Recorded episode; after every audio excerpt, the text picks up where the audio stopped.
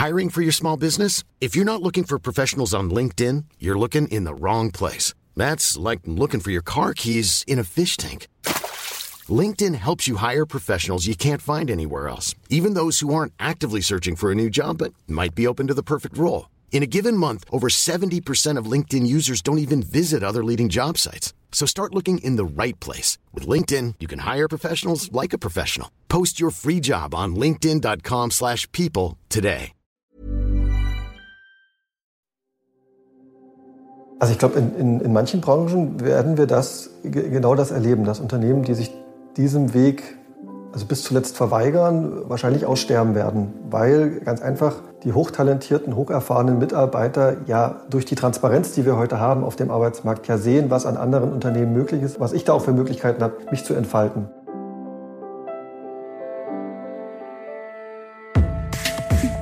Think Beyond, der Podcast rund um interne Kommunikation. Hallo zu einer neuen Folge Think Beyond. Ich bin Desiree und heute geht es um ein Thema, das immer mehr in Mode kommt, hinter dem sich viel mehr verbirgt als nur Kickertisch, Obstkorb und Homeoffice. Vielleicht vermutet ihr es, es geht um New Work. Was genau heißt das aber? Was hat das mit der internen Kommunikation zu tun und wie wirkt es sich auf unsere Zusammenarbeit aus? Um diese Fragen zu beantworten, habe ich einen New Work-Experten äh, zu Gast heute im digitalen Studio, der nicht nur für das Thema brennt, sondern kürzlich auch den New Work Hub gegründet hat. Sven Hese, schön, dass du heute hier bist. Hi Siri, schön, dass ich da sein darf. Ja, ich habe ja schon äh, zu Anfang gerade so ein paar Fragen in, in den Raum geworfen. Was bedeutet denn New Work eigentlich genau und, und welche Bereiche umfasst das? Kannst du so, ein, so eine kurze Definition mal davon geben? Es ist tatsächlich äh, gar nicht, so, gar nicht so einfach. Ich gehe gerne immer mal zurück auf die Ursprünge, auf Friedhof Bergmann, der den, den Begriff ja auch geprägt hat in den, in den 70er, 80er Jahren und ähm, so einen Kernsatz auch dazu formuliert hat, wie die Arbeit zu machen, die wir wirklich, wirklich wollen. Also weg von der, der klassischen Lohnarbeit, sehr maschinell im, im gänzlichen Unternehmenssinne, hin zu einer Arbeit, die uns erfüllt, mit der wir mit Begeisterung machen, wo wir viel Energie reinstecken. Und das ist so ein bisschen der Kern, der immer noch lebt, der heute vielfältig, glaube ich, interpretiert wird, wenn wir so in die New Work-Bewegung und in die Interpretation in die Unternehmen gucken. Ähm, aber darum geht es eigentlich immer. Und was dahinter steckt, ist doch am Ende eine, eine Arbeitsumgebung zu schaffen für jeden Einzelnen, wo ich meine Stärken einbringen kann, wo ich vielleicht auch mit Begeisterung dabei bin und wo ich eigentlich naja, fast mühelos die Tätigkeiten dann auch erledigen kann, die ich so möchte. Ja, das klingt erstmal nach einem sehr großen Ideal und auch erstmal für viele vielleicht auch sehr weit weg von der heutigen Realität. Aber das, das Streben dahin ist, glaube ich, an vielen Stellen das Wichtige und ähm, das ist, glaube ich, auch der Antrieb, ähm, der immer erstmal da sein sollte. Mhm. Und weil du auch gefragt hast, was das so umfasst. Und mhm. äh, ich glaube, da hängt es ähm, an vielen Ecken von unterschiedlichen, von den unterschiedlichen Gegebenheiten ab. Also wir gucken immer so aus sechs Perspektiven drauf.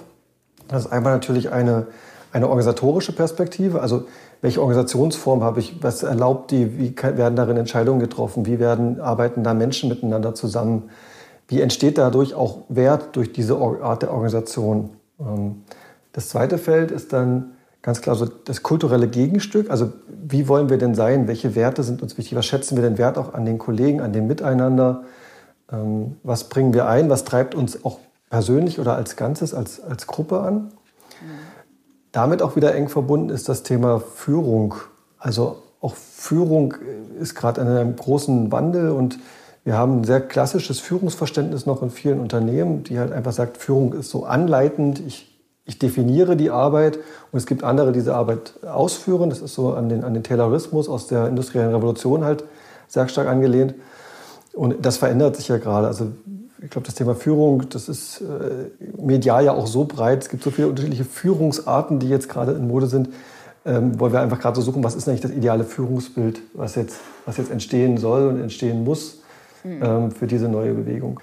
Und am Ende ist es auch das Thema ähm, Purpose, also Zweck, wofür bin ich da, was ist so mein Beitrag auch an das große Ganze, wie kann ich strategisch, inhaltlich irgendwie auch, auch, auch mitwirken, dass eigentlich die gesamte Arbeitswelt auch was, was Besseres wird? Und wie weiß ich eigentlich auch selber, dass ich wirksam bin, also wieder auf die individuelle Perspektive geguckt, was ist denn so, so mein, mein, mein Beitrag, warum stehe ich denn morgens auf und habe Lust eigentlich dahin zu gehen und was, was zu bewirken. Und dann noch zwei Dimensionen, die, die dann so, ich würde sagen, fast so ins Handwerkliche gehen. Also natürlich spielt auch einmal der Raum eine Rolle. Wo mhm. mache ich das? Und ist das das Büro? Wie ist das Büro ausgestattet? Wie ist mein Arbeitsplatz? Aber vielleicht auch, wie kann ich das auch frei draußen gestalten? Mit im Café sitzend, äh, unterwegs arbeitend, in den Orten, die mich vielleicht inspirieren oder voranbringen. Und natürlich der letzte Punkt, auch das Thema Tools. Also mhm wir arbeiten ja, wir sitzen ja auch digital jetzt gerade zusammen. Wie, wie, kann ich Tools eigentlich optimal nutzen, um genau diese Mechanismen, die ich brauche, äh, so gut wie es geht abzubilden und ähm, eine Zusammenarbeit eben auch zu gestalten. Das ist, das ist super interessant. Das ist sehr schön zusammengefasst und wir werden auch ähm, auf den einen oder anderen Punkt ähm, nochmal eingehen. Was ich mich aber frage, warum ist das Thema genau jetzt so wichtig, beziehungsweise warum ist es genau jetzt so aufgekommen? Wäre das, also ist es durch die Corona-Pandemie jetzt auch passiert? Wäre das so oder so passiert? Ist es so an so einem Wandel? Was denkst du? Ich denke, beides ist, beides ist richtig. Corona war, der, glaube ich, der Katalysator, der uns jetzt gezeigt hat, dass es viel schneller passieren kann und muss, als es vielleicht wir erdacht hatten im Vorfeld. Mhm. Ich glaube aber schon, dass es eine, eine, notwendige Konsequenz aus dem ganzen Thema Digitalisierung ist.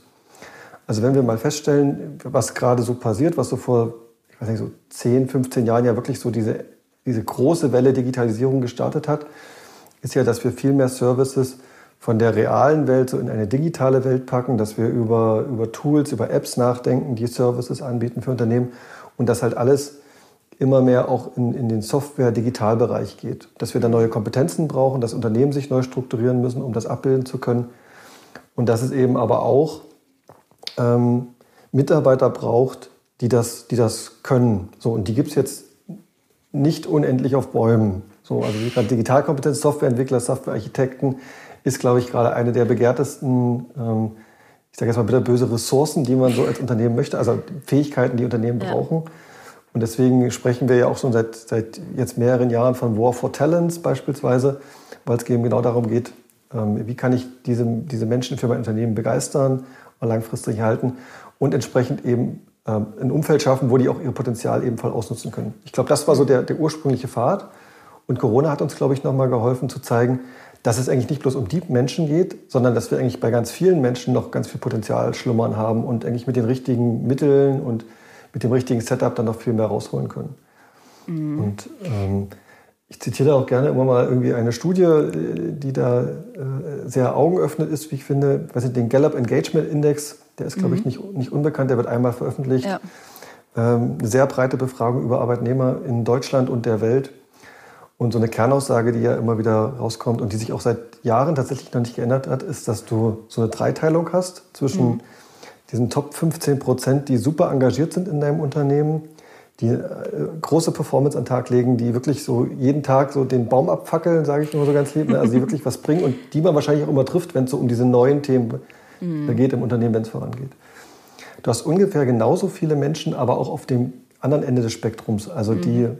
ähm, praktisch innerlich gekündigt haben, die eigentlich mhm. nur noch da sind, weil sie irgendwie dann Geld dafür bekommen, weil sie gerade auf der Suche nach was Neues sind und nur noch Dienst nach Vorschrift machen oder vielleicht sogar noch schlimmer, eigentlich nur noch für sich selber arbeiten. Das heißt eigentlich das Unternehmen sogar sabotieren. Also mhm. wirklich im Sinne Performance und Motivation äh, ganz schlimmes Gift für das Unternehmen sind. Und dazwischen hast du so eine Masse von, von 70 Prozent, die so in beide Richtungen so ausschlägt. Ne? Mit einer mittleren mhm. emotionalen Bindung, die, sind, die haben mal gute Tage, schlechte Tage aber sind halt weit davon entfernt, ihr, ihr volles Potenzial ausschöpfen zu können. Und wenn man mhm. sich das mal einfach zu Augen, vor Augen führt äh, und einfach nur auf die Arbeitnehmerschaft in Deutschland hochrechnet, sind da ja da irgendwie bei 5 Millionen in den Randbereichen und nochmal 35 Millionen so in der Mitte, die es halt mhm. gilt, die wir heute nicht voll ausnutzen in Unternehmen. Ja, das ist, ähm, das sind, das sind fast erschreckende Zahlen, ne, ähm, wenn man das nochmal so vor Augen hat.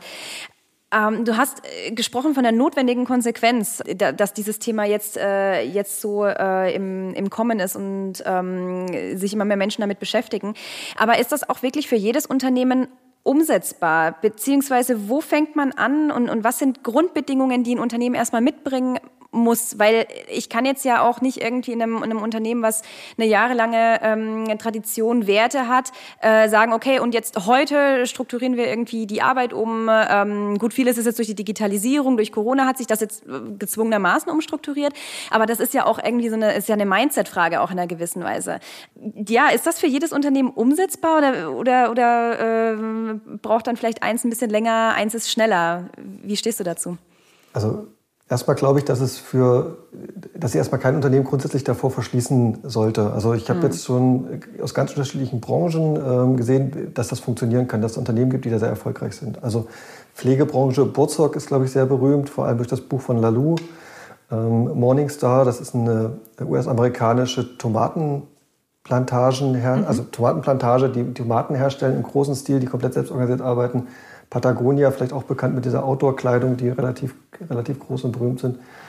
Und äh, Ecosia hier aus Deutschland als, als mhm. Google-alternative Suchmaschine. Und so hat man eigentlich von, von Tech, Agrar, Pflege, gibt es ganz viele Beispiele, die da, die da eigentlich schon gut funktionieren, wo ich eigentlich sage, man müsste erst noch mal den Gegenbeweis antreten, dass es irgendwo was gibt, was, was so gar nicht funktioniert. Also selbst so in Produktionsbereichen erlebe ich jetzt, dass da immer wieder zumindest erstmal Elemente davon, davon stattfinden, diese Richtung mhm. Selbstorganisation, ähm, kulturellen Wandel halt stattfinden. Und ich bin aber auch komplett bei dir, das ist natürlich ein, ein Neulernen von dem, wie Unternehmen ticken. Also Unternehmen haben ja über viele Jahre, zum Teil Jahrzehnte ja gelernt, wie sie funktionieren. Und wir haben ja so in den letzten was in den 90ern und 2000ern ja vor allem sehr eine starke Effizienzwelle, Globalisierung und Effizienzwelle erlebt. Also wo es halt mhm. Kostenreduzierung, sehr viel spitzer, alles so bis ins kleinste Detail rausoptimieren. Und haben halt jetzt irgendwo festgestellt ähm, oder daraus gelernt, wie wir Unternehmen halt führen wollen. Und mhm. das wieder umzulernen im Sinne von, ich gebe kreative Freiräume, ich gucke, was ist denn, als, was ist denn den Menschen wichtig, wie stelle ich den Menschen in den Mittelpunkt, mache auch mal bewusst Investitionen wieder in diese Menschen, weil ich im zweiten Schritt ähm, Potenziale daraus hebe. Hm. Also nicht umzukommen, wie kann ich jetzt Umsatz, Umsatz und Gewinne maximieren und Kosten reduzieren, sondern zu gucken, wie kann ich denn das bestmögliche Umfeld schaffen, weil dann eigentlich diese anderen Faktoren fast automatisch mitwachsen. Und das ist, glaube ich, ein, ein Umlernen und das, das hängt dann je nachdem davon ab, wie das Unternehmen in der Vergangenheit auch agiert hat, wie stark es sich in diesen Effizienzmodus halt auch reinbegeben hat, wie sehr das auch notwendig ist für, für die Produkte, die da sind. Mhm. und dann sich eben trotzdem diese Freiräume wieder zu erkämpfen und zu erlernen, wie das funktionieren kann. Und als, als ich sag mal, Ansatzpunkt gibt es nicht diese eine Blaupause. Also dass ich jetzt mhm. sage, schnapp dir das eine Modell und dann machst du die drei Werte dazu und dann holst du noch Tool XY und die Räume machst du noch bunt mit Kickertisch und dann ist es fertig. So einfach ist es leider nicht und das merken halt auch viele, sondern es ist mhm. tatsächlich so ein, so ein Ausprobierpfad und so ein Stück weit das, das eigene die eigene Vergangenheit auch wertschätzen und sagen, wir haben die aus einem bestimmten Weg, sind wir ja da, wo wir heute sind. Und das war ja auch erfolgreich.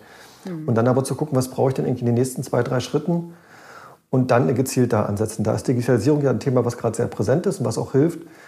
Und ähm, durch Corona haben wir ja auch jetzt gelernt, es reicht nicht nur, die Leute irgendwie wegzuschicken nach Hause, sondern irgendwie muss ich die Zusammenarbeit, die Kultur trotzdem weiterentwickeln und da Möglichkeiten und Routinen finden, um das zu machen. Und das ist jetzt so der nächste Evolutionsschritt. Und der ist halt bei jedem Unternehmen so ein bisschen unterschiedlich.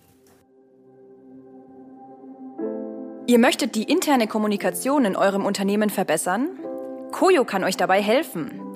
Als führende Internetsoftware im Bereich Employee Experience macht Koyo es leicht, alle Mitarbeitenden zu erreichen, sie miteinander zu vernetzen und internes Wissen in Echtzeit zu teilen. Ihr möchtet mehr erfahren? Dann schaut auf koyoapp.com.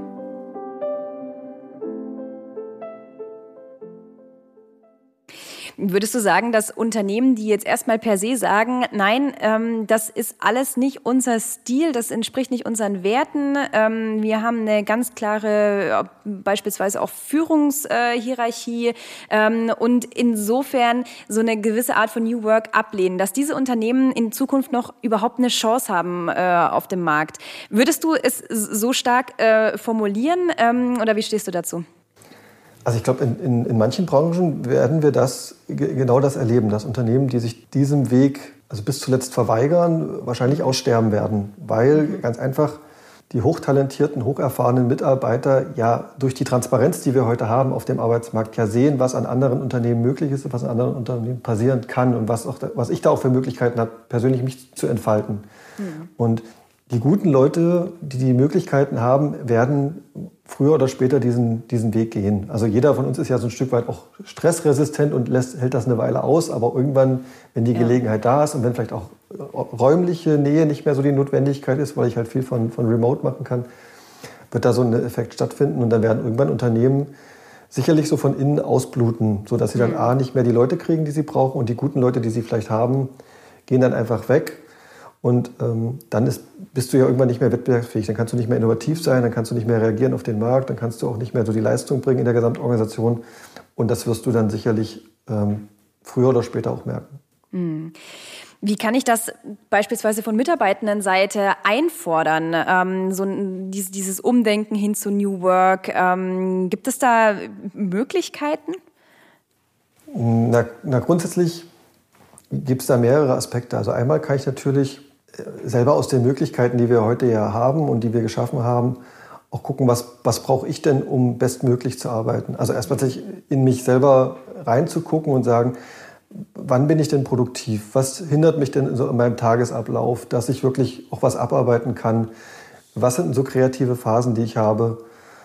Und vielleicht sogar ein bisschen, wenn es wieder ein bisschen, vielleicht so ein bisschen spirituell esoterisch klingt, aber was ist denn so was, was mir Energie gibt und was mhm. raubt mir denn Energie an so einem Tag?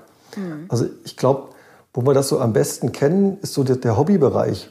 Mhm. Also weiß nicht, so Fußball spielen, Gartenbau und so weiter. Das sind so Sachen, da habe da hab ich doch Lust drauf. Da, da will ich mich mit beschäftigen und dann ist das zwar auch anstrengend und macht auch nicht im Moment nicht immer Spaß so, mhm. aber danach fühle ich mich doch irgendwie eher also so befreit und habe was geschafft und bin doch richtig mhm. glücklich so darüber. Und diese Momente gilt es doch zu finden. Ja, da sprechen wir ja eigentlich so dann typischerweise so von Flow. Ja, das ist mhm. ja dieser, dieser Begriff, der dann immer so ins, Spiel kommt, dass ich so im Moment komme, wo die Arbeit eigentlich schwer ist, aber mir sie relativ leicht fällt. Mhm. Und ähm, ich eigentlich das Umfeld für mich schaffe, wo genau das passiert. Und darum geht es ja auch im ersten Schritt als, als Mitarbeiter zu gucken, was brauche ich denn, um genau in solche Momente zu kommen? Wo erlebe ich die denn? Wie kann ich die Situation wiederherstellen? Und was sind so Sachen, die, die da störend sind. Und mhm. dann da gucken, wie kann ich das in meinem Wirkkreis, also mit mir selber, mit meinen Kollegen, mit meinem äh, Vorgesetzten äh, versuchen zu, zu ändern, zu erweitern, diesen Raum, diese Momente mir zu schaffen. Und ich glaube, auch da haben wir durch Corona eigentlich eine super Möglichkeit geschaffen, weil wir ja jetzt im Homeoffice auch uns so ein bisschen besser strukturieren können, wenn wir das, mhm. wenn wir das so wollen. Also wir können ja auch uns Freiräume schaffen, wo wir uns abkoppeln, wo wir nicht erreichbar sind, wo wir vielleicht auch wirklich mal so in tiefe Gedankengänge reinkommen können, etc. Und das sind so die ersten Momente. Und ähm, sicherlich gibt es dann ganz schnell auch irgendwo der Punkt, wo, die, wo das, die Organisation, die Struktur einfach klare Barrieren setzt. Also wenn ich irgendwie ein mhm. spezielles Tool brauche, was mir im Privaten sehr viel hilft, was ich in der Organisation vielleicht nicht verwenden kann, es auch keine Alternative gibt beispielsweise oder ähm, es darum geht, die Zusammenarbeit neu zu äh, organisieren, weil ich halt merke, irgendwie so ein iteratives Vorgehen, agil wäre super, wenn wir das machen könnten, kann ich natürlich nicht für mich alleine entscheiden, sondern da brauche ich dann halt wieder ja. die Organisation, die Kollegen rund. Aber das, äh, das klingt auf jeden Fall sehr interessant, weil ich, äh, also es hört sich für mich tatsächlich so an, dass ich als, als Mitarbeitende ganz viel schon mal so, hm, ich sag mal, so schleichend eigentlich erstmal selbst auch umsetzen kann. Also genau diese Punkte, die du gerade gesagt hast, wann bin, also dass ich mich mal reflektiere, wann ich, bin ich produktiv beim Arbeiten, wann bin ich kreativ, wo kann ich gut arbeiten und dann in dem, in dem Rahmen, in dem ich es tun kann, das auch umzusetzen. Das ist ja dann eigentlich schon der erste Schritt äh, dahin, dass, dass die ganze, das ganze Unternehmen, die ganze Organisation äh, ja, ja ein Stück weit auf dieses New Work zugeht, ähm, wenn das dann die Kollegen auch machen. Und dann natürlich in irgendeiner Form dann mal Grenzen kommen, aber ähm, ich die ja dann auch äh, wiederum ansprechen kann und äh, so zusammen kann man dann vielleicht auch was bewegen, sodass die ganze, das ganze Unternehmen sich so ein bisschen umstrukturiert. Ähm, das, äh, das klingt äh, tatsächlich sehr schön und sehr machbar, ähm, da äh, diesen, diesen Weg zu gehen. Wir haben äh, ja so von unserem, von unserem Schwerpunkt des Podcasts ja auch das Thema interne Kommunikation. Und ich frage mich so ein bisschen, welche Rolle spielt äh, die interne Kommunikation in diesem ganzen äh, Umfeld? Sollte dieses Thema New Work ähm, überhaupt ein Aufgabengebiet von der äh, IK sein oder werden? Ähm, oder würdest du das woanders sehen? Ich glaube, da gibt es zwei große Player, die in dem Unternehmen jetzt eine große Bedeutung gewinnen werden. Das ist Einmal natürlich die interne Kommunikation und ich würde sagen in Kombination mit HR, also mit, mhm. mit People und, und, Culture oder äh, Personalabteilung oder wie auch immer, mhm. ähm, die dann heißen in den Unternehmen. Ähm, aus zwei Gründen. Einmal, weil Personal ja sowieso schon immer diese Menschperspektive ja auch hat und immer sich mhm. eigentlich auch fragt, was brauchen die Mitarbeiter und wie, wie können wir eigentlich das bestmögliche Umfeld auch schaffen. Und die interne Kommunikation kommt eigentlich dazu aus dem, aus dem Bedarf der zusätzlichen, des zusätzlichen Sprechens und des zusätzlichen mhm. Austausches und der Möglichkeiten, auch Dialogplattformen zu schaffen. Und was wir gerade im Einzelnen hatten, also wenn jeder Einzelne für sich bloß guckt, wie kann ich mein optimales Umfeld schaffen, die aber nicht in den Dialog kommen, kriege ich ja nicht so ein Momentum in das Unternehmen rein, dass sich auch was verändert. Und da ist, glaube ich, die interne Kommunikation der Bereich, der diese Plattform einfach auch schaffen kann. Mhm. Und wir reden ja auch ganz viel über Transformationen, die jetzt stattfinden. Sei es die digitale Transformation, sei es New Work, Agilität, sind ja alles große Veränderungen in Unternehmen, die sehr viel auch diese Dialoge und Formate zum Austausch ja brauchen. Mhm. Und ich habe ja IK noch erlebt in, in, in meiner Konzernkarriere tatsächlich als so die Betreiber des Intranets, also der Intranet-Seite und die Veranstalter von, von internen Veranstaltungen oder sowas, so, wo, wo die mhm. Rolle natürlich sehr eng war und sehr, sehr schmal. Und ich glaube, das weitet sich gerade auf, auch mit den Möglichkeiten der, der, der Formate, die man so anbieten kann. Also sei es vielleicht auch interne Podcasts anzubieten, Blogs zu machen, Dialogformate im Zusammenkommen, aber auch so digital hier ähm, Stimmungsbilder erheben im, im, äh, bei den Mitarbeitern. Also ich glaube, da gibt es ganz viele Facetten, die da jetzt eine Rolle spielen. Und dann, wie gesagt, immer im Schulterschluss mit HR auch zu gucken, wie, wie kann man diese Erkenntnisse aus den Dialogen ähm, auch nutzen für eine Weiterentwicklung im Unternehmen. Das heißt, es kommen jetzt auch äh, durchaus neue Aufgaben ähm, auf, die interne, auf die internen KommunikatorInnen äh, zu. Muss sich die IK ähm, dann auch tatsächlich neu aufstellen, da äh, vielleicht Menschen mit, ähm, sagen wir mal, besonderen Fähigkeiten gebraucht werden, die, die vorher nicht so, so ein Schlüsselfaktor der, der internen Kommunikation waren? Vielleicht sogar noch mehr also in, in Stärken denken. Also was kann was ist so die Grundstärke von IK? Und das ist ja tatsächlich so Kommunikationsmöglichkeiten so zu schaffen und das bewusst zu spielen. Und dann kommen sicherlich Fähigkeiten, die so dazukommen müssen im Sinne von äh, das nutzbar machen. Also technische Fähigkeiten jetzt für so einen Podcast beispielsweise, das sich anzulernen mhm. oder die, die Kompetenzen dazu zu holen. Oder eben ähm, über andere digitale Tools das vielleicht zu, äh, zu erlernen. Aber ich glaube, die, die Wichtigkeit wird bleiben, sich dieser, dieser Kernstärke bewusst zu sein und dann vielleicht auch eher, ähm, bevor wir wieder in, im Silo denken und was muss IK jetzt alles noch alles anbauen, zu gucken, wie kann man die Brücke vielleicht zu anderen äh, Bereichen schlagen und sich die Leute dann mit dazu zu holen und ja interdisziplinär das Thema dann noch voranzubringen. Und da kann IK ja gerne auch äh, so eine gewisse Lead-Funktion ja herausnehmen aus so einem Kommunikationsthema heraus. Und das, das könnte dann wieder super spannend sein, ähm, auch im gegenseitigen Lernen innerhalb des Unternehmens. Ihr seid der Meinung, lebenslanges Lernen kennt keine festen Termine und ihr lernt lieber nach eurem eigenen Zeitplan? Dann sind die Videokurse der School for Communication and Management das Richtige für euch. Vom digitalen Know-how bis hin zu ansprechendem Content. Die inhaltliche Bandbreite ist groß.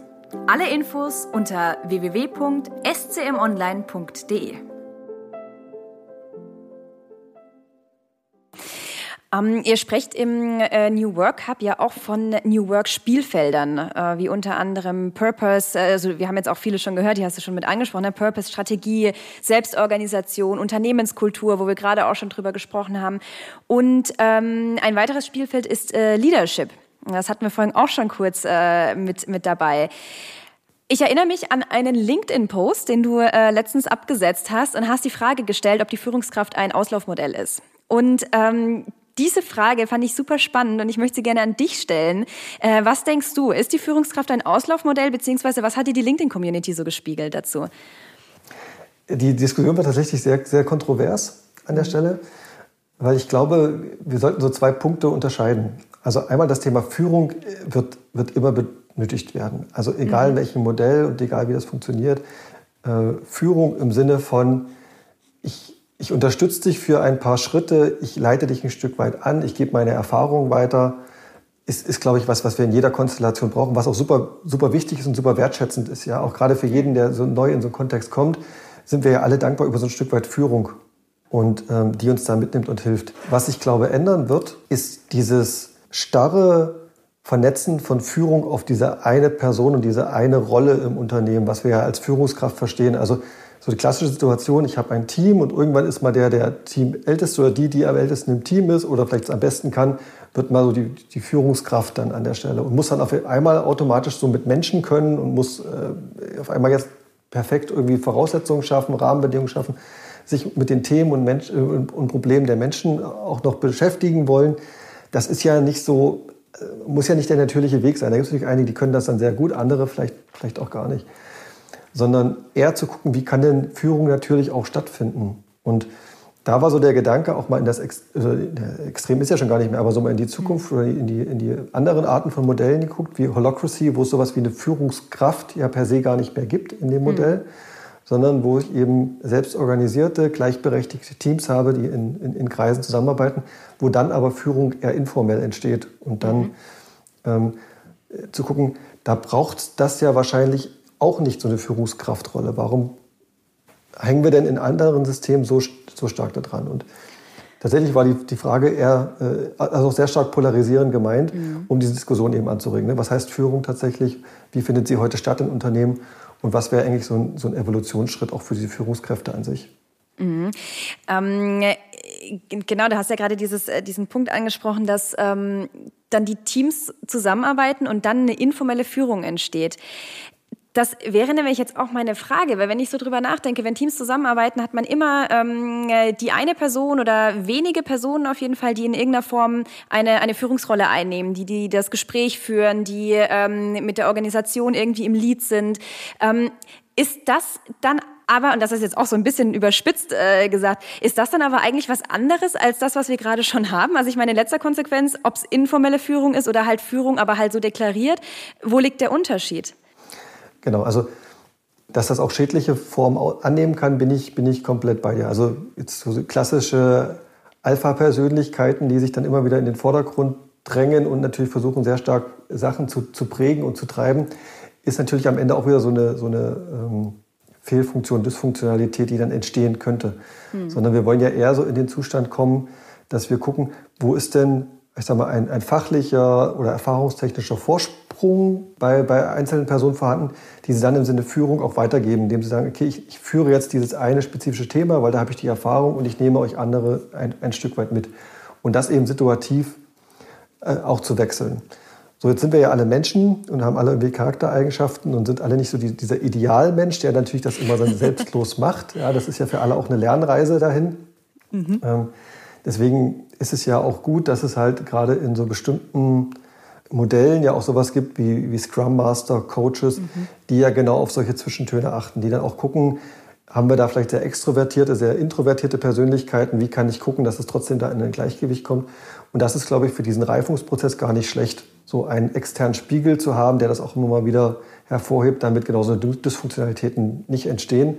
Mhm. Und ich glaube, wenn wir so über wirklich selbstorganisierte Teams reden, die das dann sehr gut beherrschen, dann ist der Reifegrad dessen schon sehr, sehr hoch. Also das ist nicht, ich, ich habe heute noch ein sehr starres hierarchisches System mit einer Führungskraft oder mit sehr, sehr starken Persönlichkeiten, die das prägen und schalte das um und morgen ist das komplett anders. Das wird nicht funktionieren, sondern es ist halt mhm. ein, ein Lern- und Reifungsprozess für alle.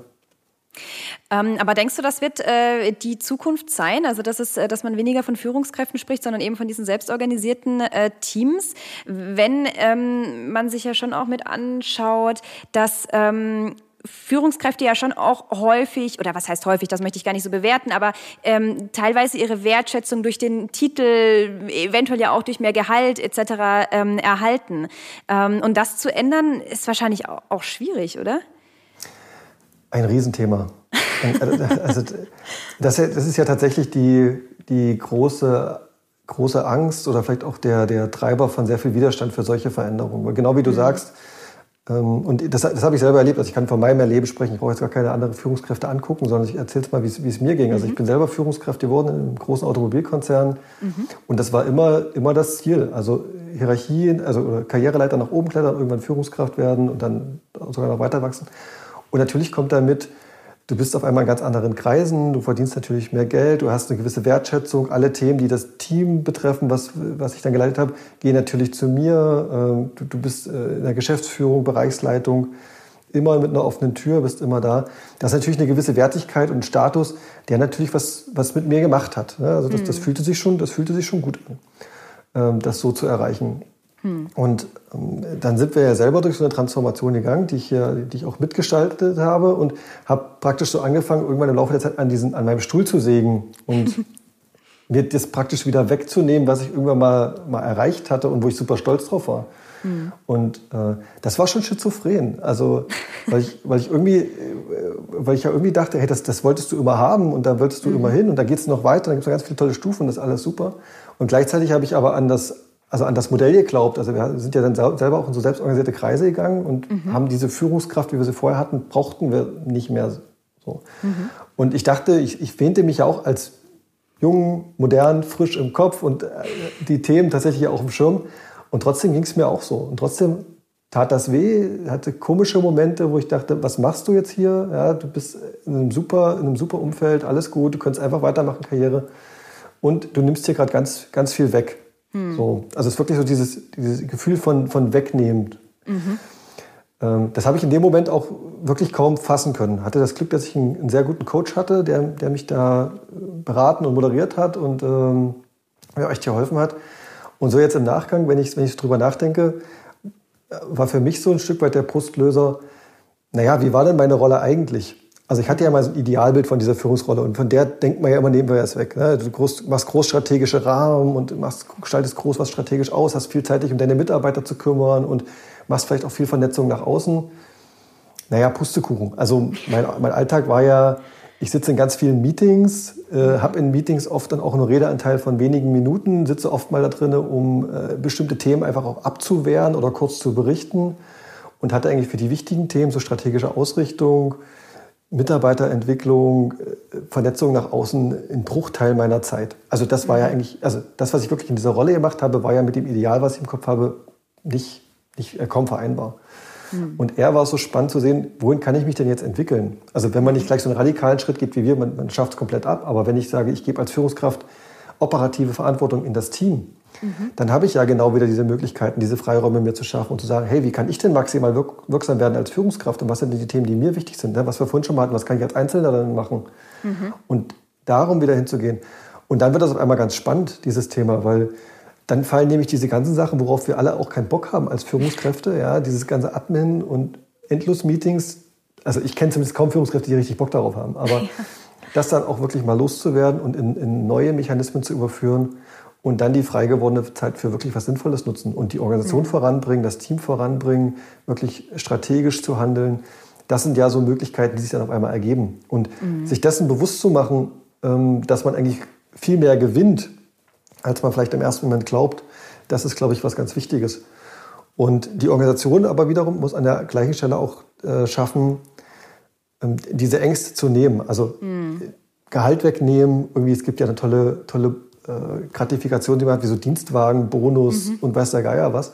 Da muss man natürlich gucken, dass man die Person grundsätzlich erstmal nicht, nicht schlechter stellt oder ihn jetzt irgendwie nicht äh, sagt, okay, pass auf, du bist jetzt deine Führungsrolle los, du verdienst jetzt auch mal 30.000 Euro weniger und der Dienstwagen ist weg. Ja. So, dann hat man natürlich trotzdem ein Thema. Aber ja. wenn man es schafft, das irgendwie einigermaßen in vernünftige Bahnen zu lenken, glaube ich, äh, mhm. ist das moderierbar.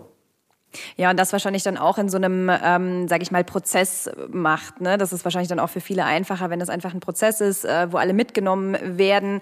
Ähm, ich könnte mir vorstellen, dass da auch äh, durchaus die, ähm, die interne Kommunikation auch wieder eine, eine gute Rolle hat und eine große Rolle hat, auch zu kommunizieren zwischen den verschiedenen Management-Ebenen, ähm, da, äh, da einfach ja Wissen bereitzustellen, Kommunikation ähm, und, und somit auch die Ängste zu nehmen. Aber ich nehme äh, mit, dass es letztlich ja eine sehr viel effizientere Arbeit ist, ähm, mit, äh, ich nehme noch mal diesen Begriff, mit selbstorganisierten Teams äh, zu arbeiten, weil ähm, jeder so sein, sein, ähm, seine Stärke äh, mit reinbringen kann, ähm, was du ja auch vorhin gesagt hast, dass man anfängt mehr in, in Stärken zu denken ähm, und, und weniger so in den Rollen, sondern guckt, wer kann was sehr gut und ähm, das äh, dann ähm, den Menschen sozusagen, sozusagen auch gibt, also den Freiraum gibt, darin zu arbeiten. Ganz genau. Super, sehr schön. Ähm, ja, wenn ich ähm, tatsächlich nochmal ähm, kurz so zurückblicke auf unser, auf unser Gespräch, vielleicht nochmal so auch als kurze äh, Zusammenfassung. Ähm, haben wir auf jeden Fall verschiedenste Spielfelder, äh, die, die jetzt mit New Work kommen, ähm, wie äh, das Thema Purpose. Wir haben äh, eben dieses große Thema Führung, äh, wo wahrscheinlich auch noch ganz, ganz viel jetzt auch passieren wird ähm, in der, in der äh, Zusammenarbeit, in der Weiterentwicklung. Ähm, wir haben die verschiedensten Organisationsformen, die man sich angucken muss, in, inwieweit ähm, dieser große Aspekt von New Work dort umgesetzt werden kann. Ähm, wir ähm, haben auf der anderen Seite aber auch die Gestaltung von Räumen, gerade auch dieses ganze Thema mit ähm, äh, Homeoffice, Hybridarbeiten, im Büro arbeiten, wie sich das alles umgestaltet. Ich glaube, da wird auch noch ganz, ganz viel äh, jetzt in, in den nächsten äh, Monaten und Jahren äh, kommen an Veränderungen. Und natürlich auch dieses Thema Tools, äh, die Digitalisierung, da sind wir jetzt tatsächlich so ein bisschen weniger drauf eingegangen. Ähm, aber das ist ja tatsächlich etwas, wo wir äh, alle jetzt schon in den letzten letzten äh, Monaten super viel Veränderungen äh, gemerkt haben. Ähm, viele ja wirklich schon Experten geworden sind in den verschiedensten Tools, die man jetzt plötzlich nutzt, äh, um, um ähm, remote zusammenzuarbeiten. Es ist ein sehr, sehr spannendes Feld und ich glaube, da wird noch viel kommen, oder? Wir stehen erst am Anfang. Also ich glaube, wenn man so zurückblickt auf das Thema so Digitalisierung, wo wir uns ja langsam auf einem guten Pfad wehen, sind wir da wahrscheinlich so vor zehn Jahren, wo die Digitalisierung so vor zehn Jahren war. Also in den Anfängen stehen wir jetzt bei New Work. Wir haben ein paar richtig gute Beispiele, die schon gut funktionieren. Wir haben ganz viele Initiativen, die jetzt so ganz langsam in Unternehmen starten. Aber der, Gro der große Wurf, der, der kommt noch. Ja, dann äh, können wir ja gespannt sein ähm, und äh, gucken mal, was da noch alles auf uns zukommt. Ähm, zum Schluss unseres Podcasts möchte ich dir allerdings noch eine ähm, private Frage stellen, beziehungsweise eine halb private Frage, je nachdem, in welche Richtung du sie beantworten möchtest. Das ist so eine, eine Frage, die wir tatsächlich bei ähm, eigentlich allen unseren Podcasts am Ende einmal stellen weil die SCM ja im Grunde eine Weiterbilderin ist. Und ähm, ich würde gerne noch von dir wissen, äh, was möchtest du noch lernen? Oh, ganz viel. also es gibt, es gibt ja tatsächlich noch, noch ganz, ganz viel zu lernen. Ähm, wie wir, wie wir tatsächlich in Zukunft arbeiten werden. Also das ist äh, sowohl, ich glaube, in den, in den Modellen, die wir da sind, sind wir gerade in den Anfängen, in, in dem, wie, wie Menschen auch wirklich so ticken und was sie so brauchen und das noch besser zu verstehen, um, um dann auch wir, Organisationen rundherum zu designen. Das ist, glaube ich, noch ein, noch ein sehr, sehr spannendes Feld. Und ich erlebe ja auch in meinen Dialogen mit, mit den Menschen so aus dieser New Work-Welt, und da darf ich ja ganz viele Menschen auch treffen und, und Facetten erleben, dass es da so viel gibt, was, was hochspannend ist. Also ich habe heute auch über das Thema Nachhaltigkeit ganz viel schon gesprochen und, und gelernt in, in, einem, mhm. in einem kurzen Call. Habe jetzt letztens das Thema so äh, über Kommunikation, gewaltfreie Kommunikation, wie wichtig das auch ist, mhm. welche Aspekte es da auch braucht. Das sind so ganz viele Facetten, wo ich, wo ich das Gefühl habe, da komme ich nie hin. Also da werde ich nie alles lernen, sondern ich will eher immer, ich, ich mag es, dass es das gibt und ich mag es, dass es da ganz tolle Menschen gibt, die sich damit auskennen. Und ich will gerne ähm, da immer mal wieder ganz, in ganz viele Facetten einfach mal eintauchen und mhm. für mich was Tolles mitnehmen. Sehr schön. Vielen lieben Dank. Äh, vielen Dank für das Gespräch, äh, für die ganzen Inputs, ähm, die ganzen Inhalte. In der Beyond-Ausgabe Nummer 17 ähm, gibt es äh, dann in einem Interview mit Sven Hese äh, tatsächlich auch noch weitere Inhalte zum Thema New Work. Also wenn ihr ähm, interessiert seid, Interesse habt, äh, guckt mal in diese Ausgabe rein. Ähm, da führen wir ähm, das Interview noch ein bisschen weiter. Ähm, an dieser Stelle möchte ich mich erst einmal ganz herzlich bei dir bedanken, Sven und äh, ich hoffe, euch hat es Spaß gemacht. Bis zum nächsten Mal. Dankeschön. Danke. Think Beyond, der Podcast rund um interne Kommunikation.